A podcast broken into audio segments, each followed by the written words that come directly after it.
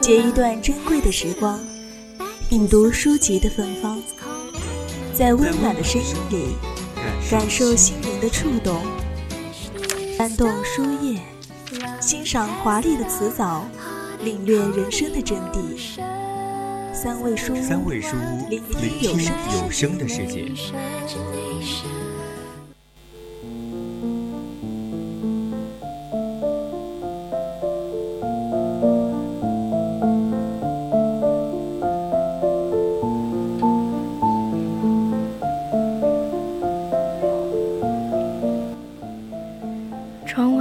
繁星闪烁着永久的光芒，案前柔和的灯光下展书一卷。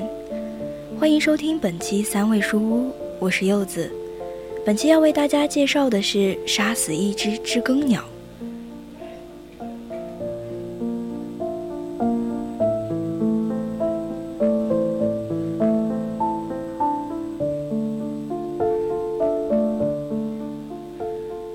说的剧情与人物部分取材自作者对其家人和邻居的观察，以及一起发生在作者十岁及一九三六年故乡附近的一起事件。虽然故事题材涉及种族不平等和强暴等严肃的话题，但其文风依然温暖有趣。今天就给大家分享一篇来自豆瓣的书评，愿你能永远注视他们的眼睛。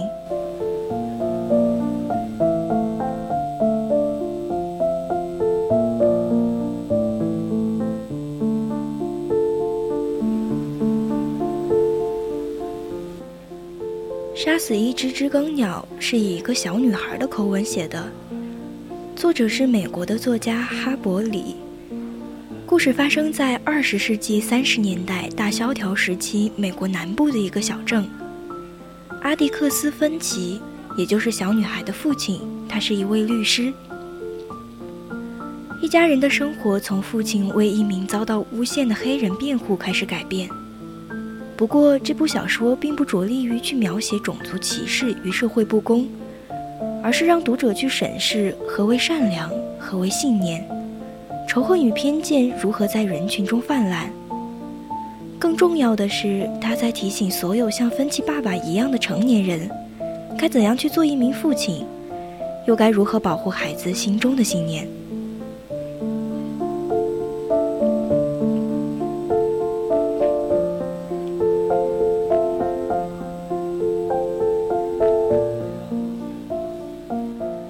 耕鸟唱歌给我们听，什么坏事也不做。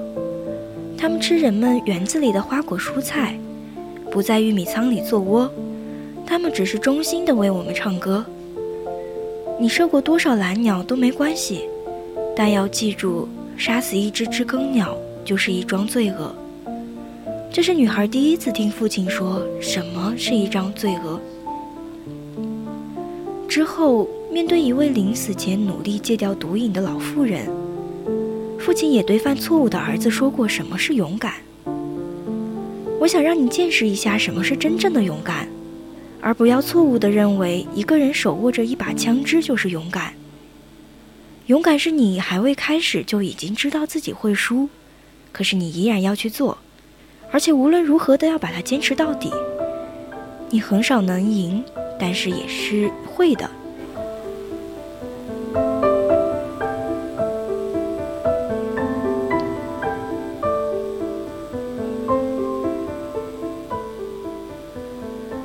小说最吸引人的那一部分是前面提过，芬奇给人冤枉黑人辩护这件事，从一开始就知道他会失败。女孩的哥哥对审判团的成员不满，芬奇说到目前为止，你生活中还没有什么事和你的逻辑推理相冲突。在我们生活的这个世界里，有些东西会让人丧失理智，他们不论怎样努力都做不到公平。这些很丑恶，但他们是社会现实。女儿问：“那你为什么还会去做？”不能因为我们在此之前已经失败了一百年，就认为我们没有理由争取胜利。在我能和别人过得去之前，我首先要和自己过得去。有一种东西不能遵从从众原则，那就是人的良心。这是爸爸的回答。其实还有一个更重要的原因，他是两个孩子的父亲，在保姆和邻居的眼中，他们的爸爸在家里和法庭上一个样。所以他更在乎的是孩子如何看待这位做律师的爸爸。当正欲与偏见、善良与仇恨在生活中出现时，孩子最在乎的就是父亲的做法。有时候我觉得自己做家长很失败，可是我就是他们拥有的一切。他们仰视别人之前，首先会仰视我，所以我希望自己正直，以便能坦然地面对他们。如果我默许这类事情的发生，坦率地讲，我就没有办法再正视他们的眼睛。一旦我不能正视他的眼睛，我就知道自己永远的失去了他。我不想失去他和斯库特，因为他们就是我的一切。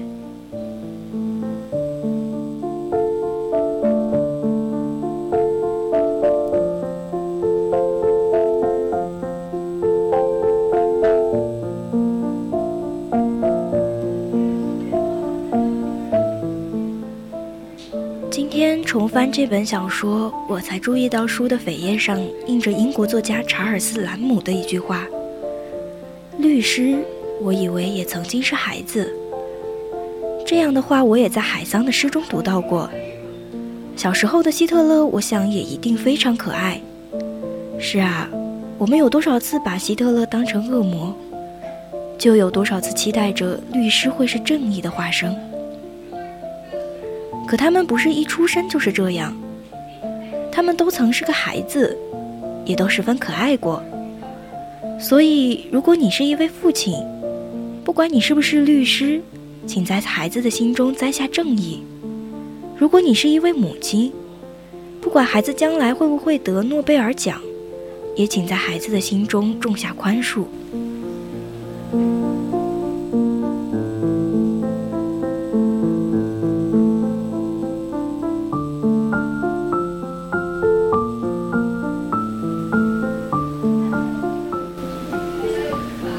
你能永远正视他们的眼睛，努力去追寻你心中的光明。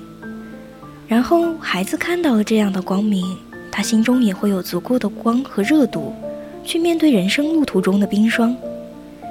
毕竟，无论是孩子还是父母，我们都在面对着同样一道难题，也在用尽一生想出交出一份令彼此满意的答卷。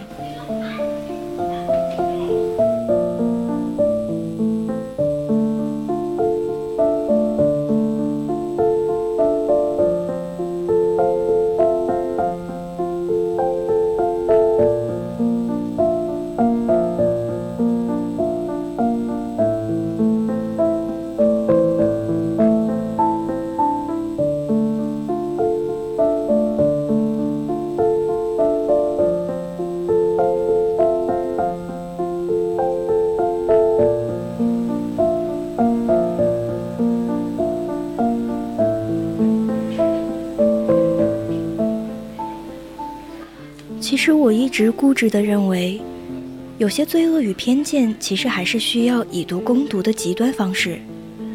虽然我也一直相信正义迟早会到来，即使它有很多情况下都来得太迟。多一个人读《一九八四》，多于对父母读《知更鸟》，多一些人民读《论法》的精神，这个世界不会太过好多，但不会有更多的丑恶。我们本期的三味书屋就分享到这里，我是柚子，下周同一时间再见。